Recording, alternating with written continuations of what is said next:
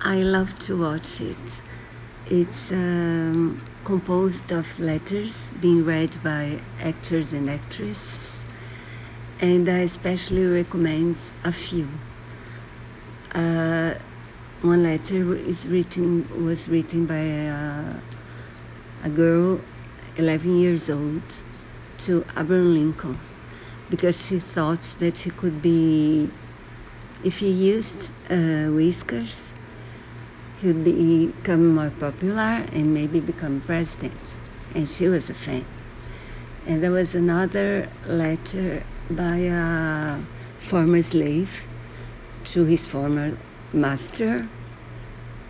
Very ironic and very on the point because you, after the letter, you think you met both the master, the ex-master, the ex slave. Wonderful. And there is another one uh, written by a, a guy who wanted to be a screen uh, writer. And he sent this letter for many uh, Hollywood companies. He got his job. He went on to be to become an Oscar winner and the letter is amazing about his relationship with better words and how he would love to exchange some words with the people he wanted to work with. And there is, in the last one, is um, that moved me uh, more to.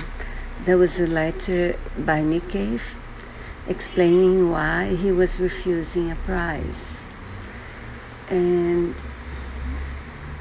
it made me think of my nephew because he's he thinks the same I think. And the last one is about a refugee who talks to people in Europe about the about the refugee situation. So I do recommend it uh, do listen to it uh, watch it sorry I'll give you the link be, uh, below.